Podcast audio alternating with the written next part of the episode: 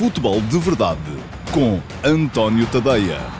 Ora, então, olá, muito bom dia a todos e sejam bem-vindos à edição de quarta-feira, dia 2 de junho de 2021 do Futebol de Verdade. Está quase, quase, quase aí a começar a maratona de jogos de seleções nacionais. Aliás, já vamos tendo alguns particulares. Portugal só joga sexta-feira. Primeiro particular contra uh, a Espanha em Madrid, depois um segundo particular uh, contra Israel uh, no estádio José Alvalade. São dois jogos que a RTP vai transmitir e eu estarei lá para os comentar a ambos, tal como estarei depois para comentar o Portugal-França uh, em Budapeste, na terceira jornada, quem sabe, se decisiva, uh, da uh, fase de qualificação deste Campeonato da Europa de 2020, que vai ser jogado em 2021. Uma fase de qualificação que promete ser dura e complicada para a equipa portuguesa, tendo em conta os adversários que vamos ter, uh, Alemanha e França, também a Hungria, uh, embora a Hungria, com a ausência de Soboslai, tenha ficado um bocadito mais, mais fraca. Mas ainda assim é preciso ter a Hungria em conta, porque vai ter jogos em casa e, portanto, isso vai ser naturalmente importante. E foi uma equipa que nos fez a vida negra no último Campeonato da Europa em 2016, quando era menos equipa do que é agora. Também acho que Portugal o era e, apesar de tudo, cresceu na competição e conseguiu ser uh, campeão da Europa. Bom, Uh, teremos tempo, com certeza, para entrar eh, nessa maratona de jogos de seleção. Amanhã já vai haver meia final do Campeonato da Europa de Sub-21, o tal Portugal-Espanha. Pergunta-me o Josias Martins se vou a Budapeste, irei. Se tudo correr pelo normal, se conseguir manter-me negativo, como é evidente, uh, para uh, esta epopeia da Covid-19. É o único, aliás, o jogo com Israel também será feito no estádio, porque é aqui em Portugal. Uh, não iremos, a, ou não irei a Espanha fazer os comentários do Espanha-Portugal, esses serão feitos off-tube, que é, uma, é, é, como nós dizemos, uh, são feitos em estúdio com uh, imagens e, e, portanto, são feitos diretamente desde, desde aqui. Um, Diz-me o Paulo Neves, uh, pede-me comentários à entrevista de Fernando Santos à TV 24, na qual o selecionador nacional terá dito que perder no primeiro jogo não é desastroso. Oh, Paulo, o, o Fernando Santos deu tantas entrevistas nos últimos, uh, nos últimos tempos que eu vou ser muito honesto consigo, não vi esta. Portanto, não posso... Mas eu acho que Fernando Santos, uh, nestas coisas, nós temos que olhar para aquilo que ele vai dizendo, ou que qualquer interveniente vai dizendo sobre dois pontos de vista. Um, do, um dos pontos de vista é o ponto de vista da realidade. E, de facto, perder no primeiro jogo não é desastroso. Há N equipas que foram campeãs perdendo o primeiro jogo. Uh, e depois há o ponto de vista da galvanização. Uh, o ponto de vista da comunicação para fora, da comunicação para o plantel, da comunicação para os adeptos, da comunicação uh, para todo o entorno da seleção nacional, e aí, obviamente, estar aqui desde já a admitir derrotas não me parece que seja boa, boa ideia. Mas Uh, vamos, vamos olhar para, para, para a equipa à medida que ela for jogando. Parece-me que é mais inteligente fazer isso do que uh, estarmos a tirar já grandes conclusões daquilo que são as, as entrevistas. Uh, eu acho que Fernando Santos, o Luís Filipe Freire diz que ele diz sempre a mesma coisa, por acaso não é verdade. Acho eu, acho que depende muito da, da, da, disposição do dia, porque o Fernando Santos consegue ser um tipo hiper mega sisudo e um tipo hiper mega divertido uh, consoante os dias. É verdade que nas entrevistas geralmente coloca mais aquele discurso de Estado, aquele discurso mais uh, uh, defensivo, conforme diz e bem o, o, o, Paulo Neves, mas é normal, há muitos treinadores que fazem, que fazem isso. Bom, estava aqui a falar da, da, daquilo que vai ser já amanhã. Uh, e amanhã terei tempo com certeza para falar mais disso, a meia final do Campeonato da Europa de sub-20, de, de sub-21 uh, o Portugal-Espanha, depois sexta-feira há outro Portugal-Espanha, este, ou neste caso um Espanha-Portugal, este tem seleções principais, mas particular, onde se espera até que Fernando Santos uh, possa usar uh, várias soluções alternativas, tal como já aconteceu, por exemplo, no Portugal-Espanha em, em Alvalade no ano passado. Uh, muito se vai falar também, com certeza, a partir dessa altura, e eu a partir de sexta-feira também conto, conto falar aqui do, do tema, mas para já deixem-me olhar para aquilo que está, que está a mexer, que é o mercado, são as entradas e saídas. E quem uh, uh, costuma acompanhar-me sabe que eu, uh, nestas coisas, sou sempre contra as duas, sou contra as entradas e sou contra as saídas. Por mim, um, há muita gente que vê nestes meses de verão o ponto alto da temporada futebolística, é quando se começa a olhar para os plantéis e a imaginar soluções, e agora entra este e vendemos aquele e compramos aqueles dois e ficamos mais fortes aqui e tal. Eu, por mim, isso é sempre mau, é, é quase sempre mau resultado. E aquilo que me parece também é que só, e tanto é mau resultado, que é para dar bom resultado do ponto de vista financeiro.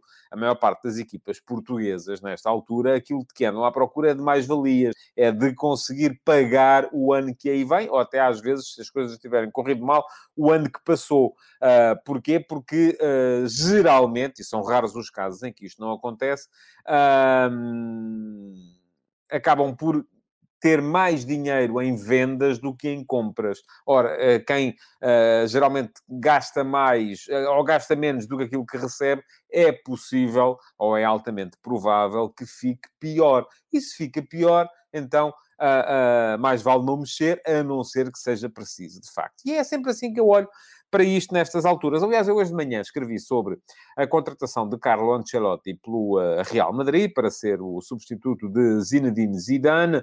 Um, e eu já lá vou ao caso Pedrinho, já vi que há aí várias, uh, vários comentários acerca do Pedrinho, já lá chego. Uh, uh, Deixa-me primeiro estabelecer aqui a linha de, de raciocínio que eu um, defini para esta, para esta emissão. Um, escrevi hoje de manhã sobre a contratação de Carlo Ancelotti pelo Real Madrid. Um, para muitos, Ancelotti nem nunca devia ter saído, mas enfim, muita coisa se passou no Real Madrid desde a saída de Ancelotti. Primeiro, aquela nomeação catástrofe de Rafa Benítez. Eu sempre que aparece Rafa Benítez, também tenho alguma embirraçãozinha contra o Jorge Sampaoli, mas uh, com Rafa Benítez ela é uh, bíblica. Uh, acho que aquilo foi, foi, foi, foi dramático. Uh, depois entrou Zidane, Zidane conseguiu salvar as coisas, ainda apareceu Lopetegui, enfim, ah, e volta Zidane. E agora, um, quando se falava em António Conte, eu já vos tinha dito aqui no outro dia que achava uh, altamente improvável que António Conte uh, quisesse meter o seu futuro nas mãos de Florentino Pérez, porque Florentino Pérez manda para debaixo do autocarro qualquer treinador, se for preciso, pôr as suas fontes profissionais a salvar-lhe a pele. Uh, e já foi isso que aconteceu com Ancelotti em tempos, e portanto, e voltou a acontecer agora com, uh, com uh, Zidane, e foi, isso, foi essa a razão apontada por Zidane para ir embora. Um, Falava-se na Alegre, mas a Alegre terá preferido a, a, a Juventus. Falava-se em Pochettino, imagine-se, Pochettino terá esse grande sonho de vir a dirigir o Real Madrid, mas no, ao fim e ao cabo, quem acaba por aparecer ali é mesmo o Carlo Ancelotti. E Ancelotti um, acaba de vir de um décimo lugar na Premier League com o Everton. Não fez nem bem nem mal, fez, enfim, uma época razoávelzinha. E já se sabe quando se trata do Real Madrid. Um, o razoávelzinho nunca chega, não é? Portanto, o, o, o Florentino Pérez deve ter fechado a loja uh, do marketing agora durante uns meses. Porque assim, agora não pode ser, a gente não consegue. Uh, o, os treinadores que vão uh, chamar a atenção e as primeiras páginas de jornais, então mais vale ir buscar o, o, o Ancelotti, que foi a solução que ele, à qual ele pôde chegar, porque não podia chegar a mais, a mais nenhuma. Diz o Paulo Neves que no Real os treinadores ficam se ganharem é a vida, nem é bem assim, porque há muitos que ganham e acabam por sair na mesma, não é? Um, e, e, portanto, isso, aliás, não se pode ganhar todos os anos, e é um bocado isso. O Carlos Martins imagina Marcelo Bielsa no Real Madrid, havia de ser bonito, sim. Uh, já alguém me tinha perguntado aqui antes também por que não Bielsa. Enfim, Bielsa, uh, aliás, o, o cognome é mesmo esse, é o louco. Uh, não, não ia, ia, ser choque pela certa com, com Florentino e ao fim de, de, de muito pouco tempo.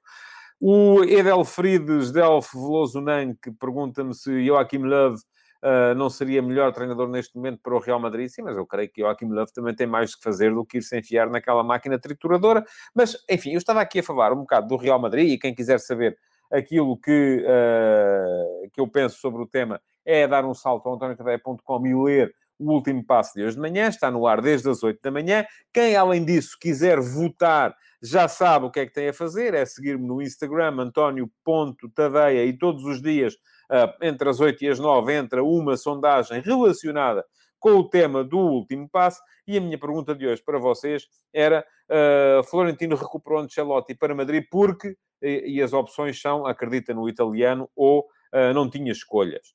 Uh, e neste momento 75%, ou seja, 3 em cada 4 de vós, dizem que não tinha escolhas e temos cerca de temos exatamente 170 votos, portanto é uma votação média para o alto, um, enquanto apenas 25% acham que Florentino acredita muito no italiano. E a questão aqui, aliás, tem muito a ver com a gestão daquilo que vai ser agora o marketing da equipa do Real Madrid. Já se sabe que o Real Madrid, o Alder Correia diz-me que o Real e o Barça estão sem ideias para treinadores. Não, não são ideias. Ideias toda a gente tem, até nós. O que eles não têm mesmo é, o contado, como se diz eh, em Espanha, uh, para... Uh, nem é tanto para contratar os treinadores, era para dar aos treinadores vencedores uh, uma equipa na qual eles acreditem e que os levasse a ter confiança absoluta no projeto. E neste momento, Ancelotti, enfim, Ancelotti já foi três vezes campeão da Europa, foi duas vezes campeão do mundo, é um treinador ganhador, já tem 60 e picos, portanto já está na fase enfim, não vou dizer descendente da carreira, porque pode parecer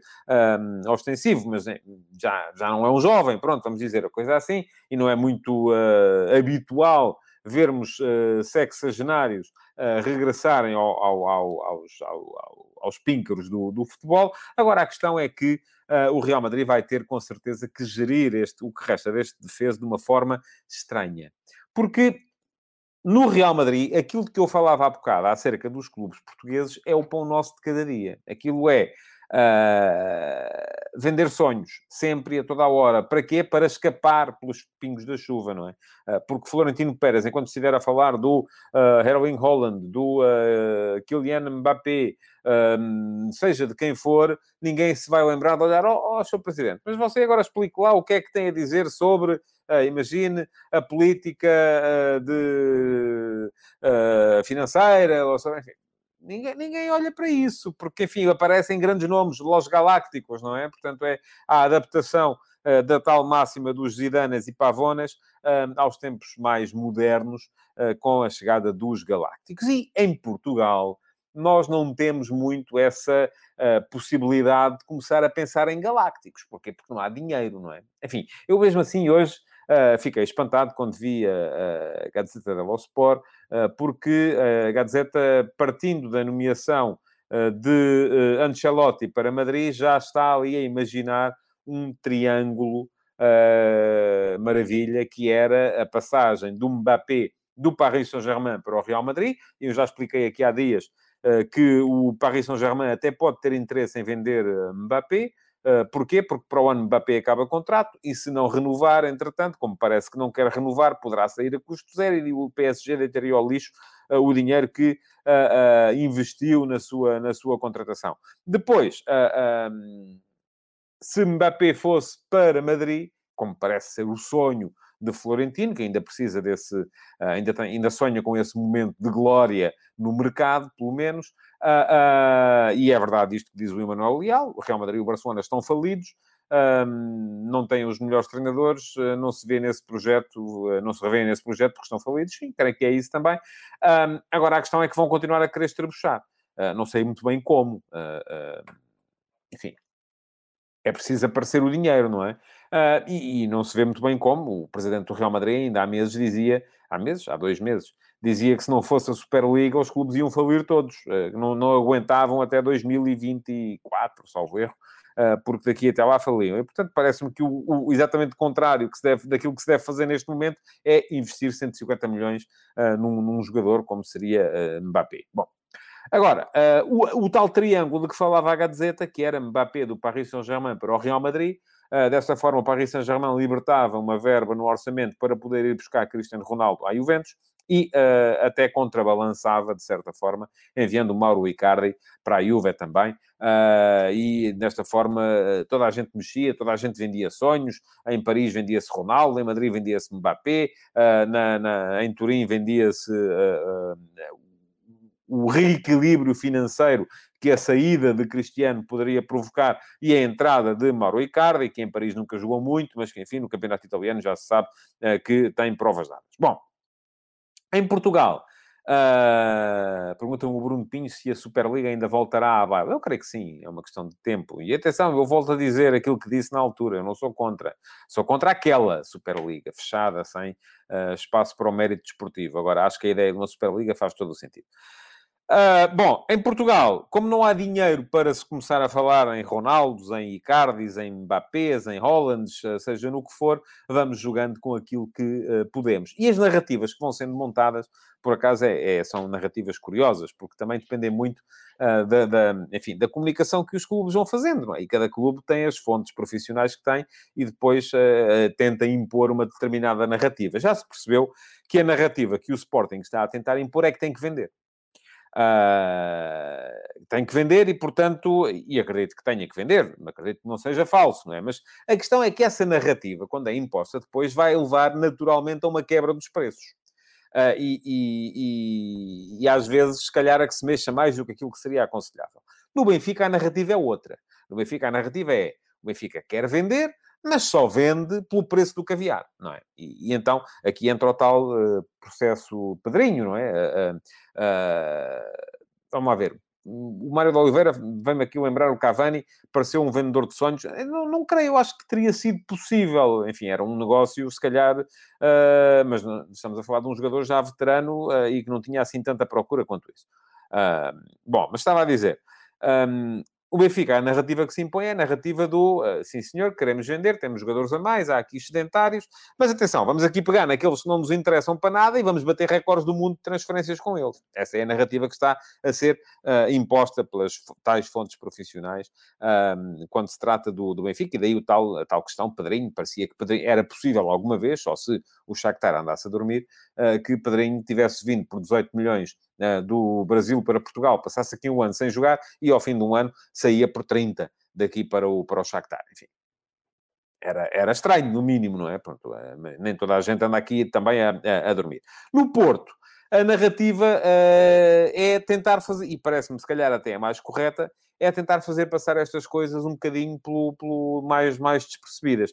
E acho que estas coisas, de facto, têm que passar o mais despercebidas possível, porque os clubes não têm nada a ganhar em uh, conseguir impor o, o, o, ou conseguir fazer com que estes negócios uh, sejam uh, primeiras páginas e por aí afora. Diz-me o Manuel Ferreira, se o Benfica vendesse o Rafa e fosse buscar o Gonçalo Guedes, só ficava a ganhar. Pois também acho.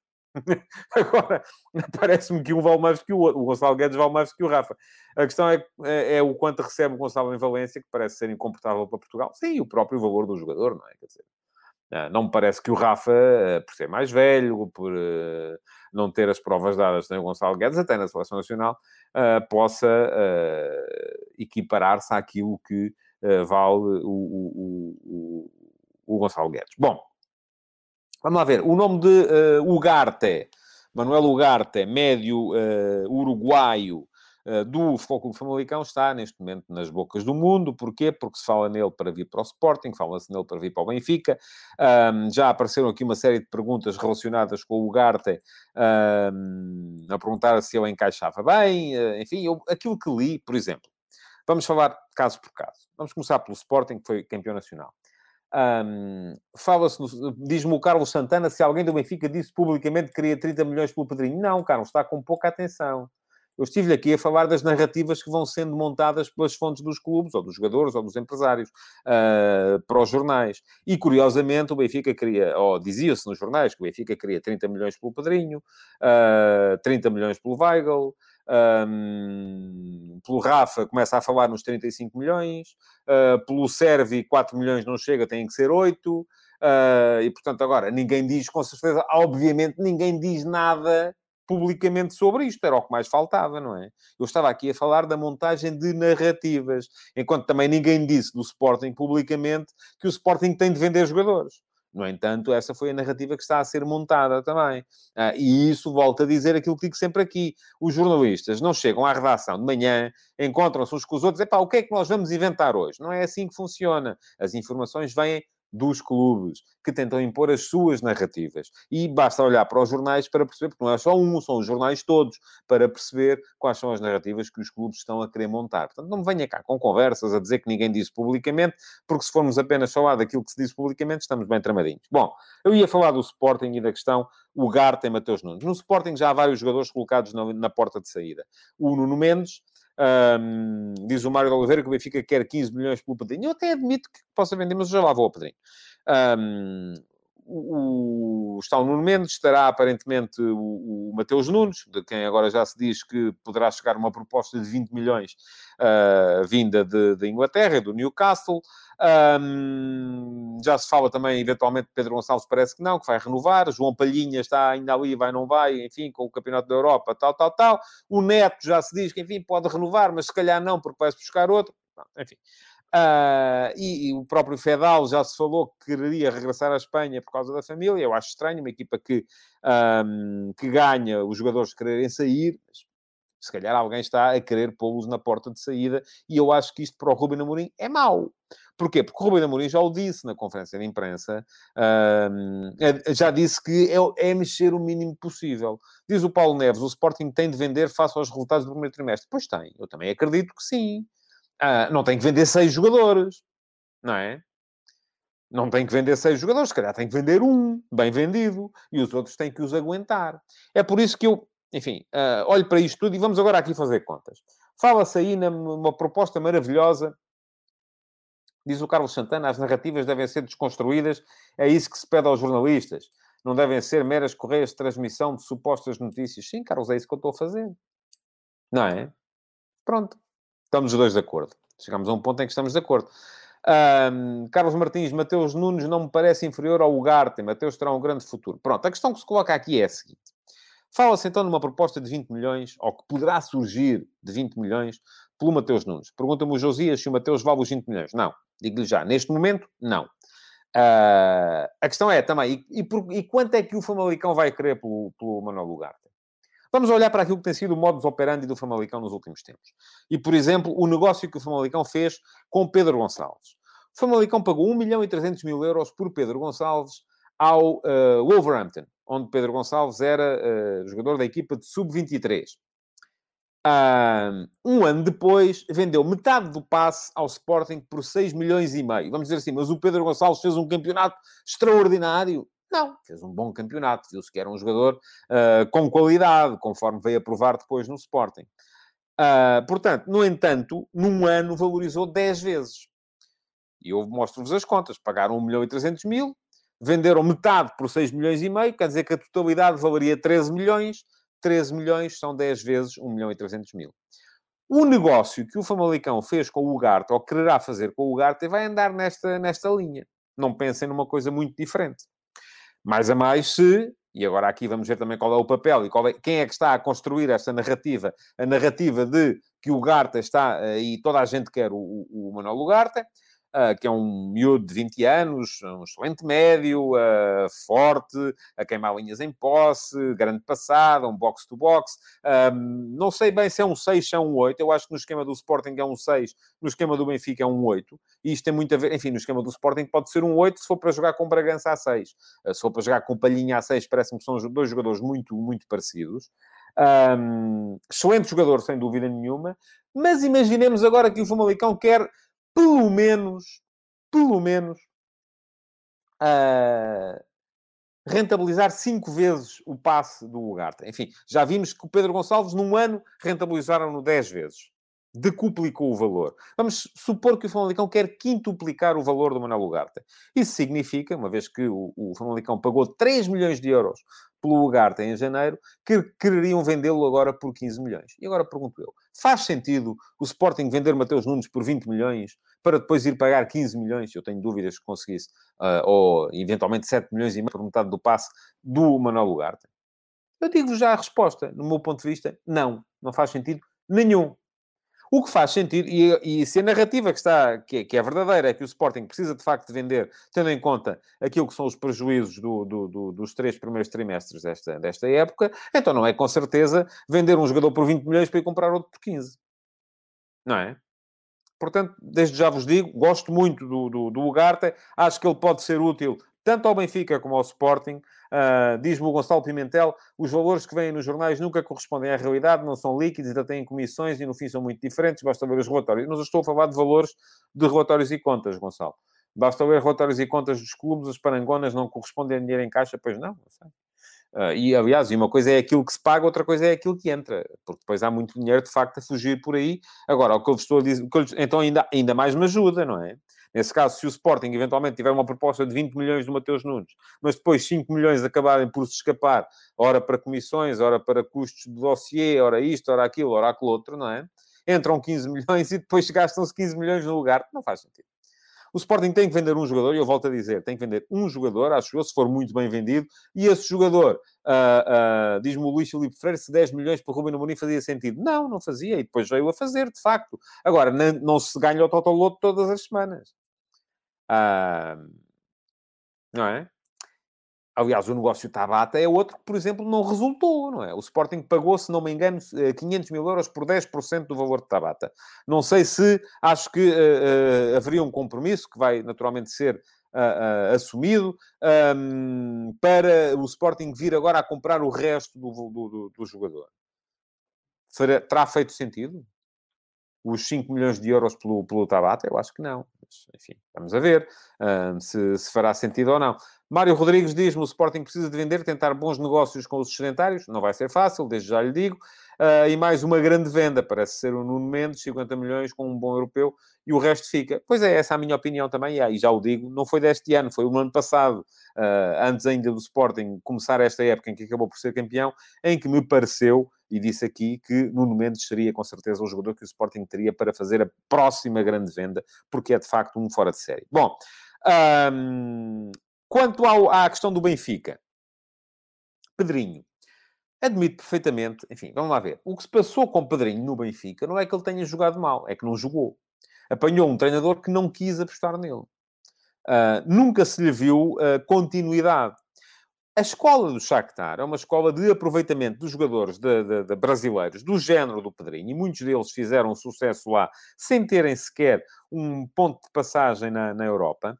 Um, admito perfeitamente que o Shakhtar possa pagar aquilo que é o valor de mercado do jogador e que, e que possa até fechar os olhos a alguma desvalorização que o jogador possa, vir a, possa ter tido por não ter jogado aqui em Portugal.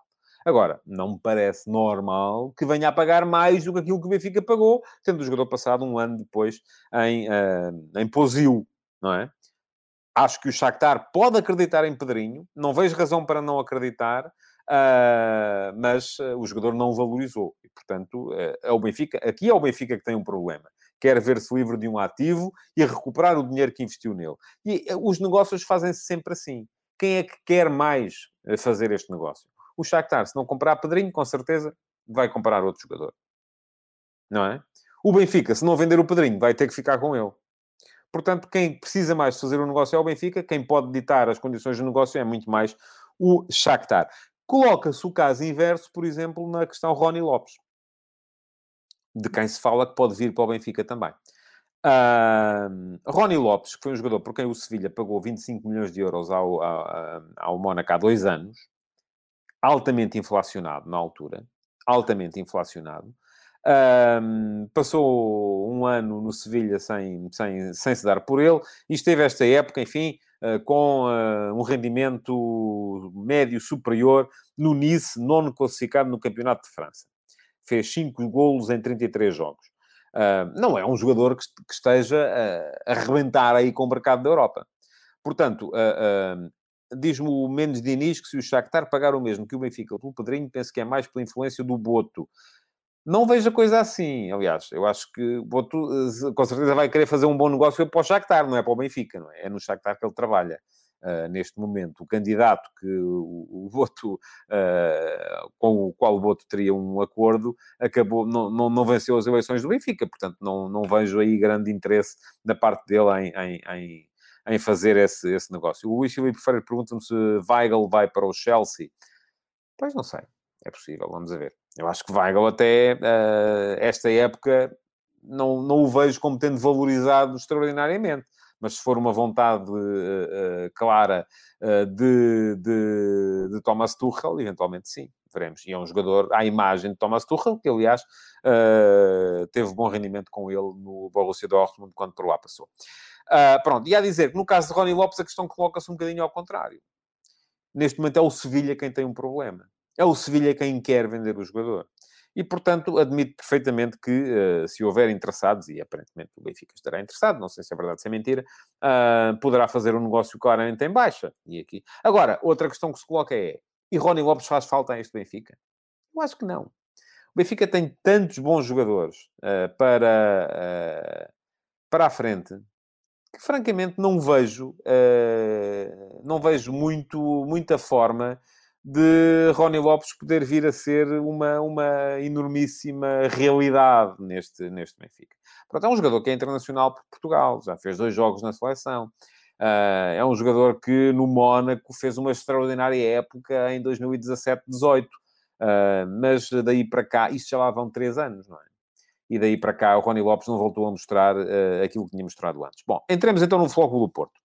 Porque no Porto a questão é outra. O Porto também necessitará, como todos os outros, de vender. E a urgência do Porto de vender tem mais a ver com a questão das, dos, dos, do, dos fins de contrato. Eu acho que, eventualmente, admitia a possibilidade do Porto acabar por vender uh, Corona porque Corona acaba contrato no ano que vem e o Porto não, não quererá, com certeza, uh, perder o jogador a custo zero, como perdeu o Marega uh, este, este ano. Um, Fala-se agora na possibilidade de uh, Reino Gattuso querer ficar com Sérgio Oliveira e com Corona para a Fiorentina. Enfim, tenho alguma dificuldade também em, perceber o racional, a não ser que o Sérgio Oliveira queira muito a, ir eh, jogar o campeonato italiano eh, e possa vir a fazer um contrato muito melhor do que aquele que ainda assim recentemente fez no Futebol Clube Porto, tenho alguma dificuldade em uh, perceber o negócio como seria a venda de, de, de, Sérgio Oliveira, a não ser que seja por um valor absurdo, uh, e creio que o Sérgio Oliveira também, por causa da sua idade não, e no mercado em baixa, não poderá atingir esse valor absurdo, a não ser que seja injetado também com os tais um, esteroides que, que, atenção, não estou a falar de droga, estou a falar de uh, doping financeiro, um, a não ser que a operação seja injetada com os tais esteroides uh, financeiros que, um, que têm marcado algumas, uh, algumas transferências nos últimos anos para todos os clubes. o caso de Corona é diferente, acho que pode haver interesse do Porto em vender. E então, se me falam na questão do Porto, uh, em vender o Sérgio Oliveira e depois uh, ir buscar um meio-campo novo, com o mesmo dinheiro, se calhar, porque também não estou a ver o Moreirense e o Passos de Ferreira a, libertarem por dar cá aquela palha o Filipe Soares, o Stefano Eustáquio, o Bruno Costa, quando o Porto ainda por cima tem um Fábio Vieira que precisa de jogar, está por uh, resolver a questão Vitinha, que ainda agora nos, no, no, nos no, no Campeonato da Europa de Sub-21 se percebe que é um excelente jogador, portanto, também não vejo aqui grande vantagem para o Porto em estar a mexer só por mexer. A não ser que o Sérgio Conceição, se acabar por ficar, como tudo indica que vai acontecer, queira de facto mexer muito também ali no setor do, do, do meio-campo ou ganhar profundidade no plantel, ganhar mais opções para poder fazer um outro tipo de rotação. Agora, a minha experiência, aquilo que me parece é que uh, muito dificilmente uh, estes jogadores. Uh, quando um clube tem 9, 10 jogadores para, para, o meio campo, depois acaba por usar sempre os mesmos 4 ou 5. E os outros estão lá para dar profundidade, mas ao fim e ao cabo não, não jogam. Bom, antes de chegar ao fim, Queria falar aqui, só para dar uma opinião muito breve, relativamente aos pontos que parece que vão estar em, em análise uh, na Assembleia Geral da Liga. Já, aliás, a maior, a maior, parte das minhas opiniões uh, já, já, já, já não são novas. Uh, redução para 16 sou contra, não vejo vantagem nenhuma nisso, francamente. Acho que são, é reduzir o lote de equipas que têm acesso ao bolo que conta verdadeiramente no futebol português a revelação, ou pelo menos acesso em processo disciplinar ao áudio da comunicação dos árbitros, sou a favor e já sou desde sempre, não é só de agora. Acho que, eh, aliás, os áudios deviam ser públicos nas transmissões, não é só para Uh, processos disciplinares, mas era uma boa maneira de saber o que é que os, os, treinadores ou os jogadores disseram mesmo aos árbitros e se foi mesmo verdade ou não um, que lhes chamaram isto, aquilo ou aquilo outro. A proposta que a Bessade parece que quer fazer passar de um segundo estádio, eu acho perigosíssima. Uh, pronto, a ideia da Bessade é poder começar a fazer jogos aparentemente na comporta. Uh, essa ideia de ter um segundo estádio vai permitir que uh, o, tráfico, o tráfico de influências volte a ganhar espaço. Uh, porquê? Porque um clube que manda, manda entre aspas, noutro, poderá levar esse outro a jogar uh, num estádio que não é o principal, e depois vem o outro clube que jogou no estádio principal e com mais público, porque eu acredito que vamos voltar a ter público, dizer que foi prejudicado, e portanto não vejo nenhuma razão para que isso, para que isso passe. Por fim, a questão das. Hum, da, do, do, do, quinto amarelo uh, e de o, se o jogador, entretanto, vir um sexto amarelo que possa vir a valer como suspensão, caso o quinto amarelo tenha sido alvo de recurso, acho que é uma boa medida. porque aquilo que se passou com João Palhinha este ano não pode repetir-se. se Uh, ou isso, ou então o Conselho de Disciplina vai passar a ter que acatar as instruções que lhe vêm de quando uh, o quinto amarelo foi despenalizado, aparentemente pelotado, não é? E a partir desse momento uh, o, o, o, jogador ficava apenas com quatro e o sexto passava a ser o quinto. Isso tem que ser clarificado, porque há de facto aqui um vazio legal que não interessa a ninguém. Pronto, chegamos ao fim. Já sabem que podem votar no meu Instagram, António Ponte Tadeia. A pergunta de hoje tem a ver com o Ancelotti e com o Real Madrid. Podem ainda continuar a deixar perguntas uh, no, uh, nas caixas de comentários, ficarão para um uh, futuro QA, que não vai ser já na sexta-feira. Eu tinha dito que esta semana havia QA, mas não há, porque há jogo da seleção na sexta ao fim do dia, e, portanto não vou ter a possibilidade de gravar. além de que estaria a gravar antes e vocês a ver depois. Um, e, uh, além disso, queria também lembrar-vos que podem deixar o vosso like, partilhar o Futebol de Verdade e assinar, subscrever o podcast do Futebol de Verdade uh, no, servidor, no vosso servidor de podcasts uh, preferido. Muito obrigado por terem estado aí, então, e até amanhã. Futebol de Verdade, em direto de segunda a sexta-feira, às 12h30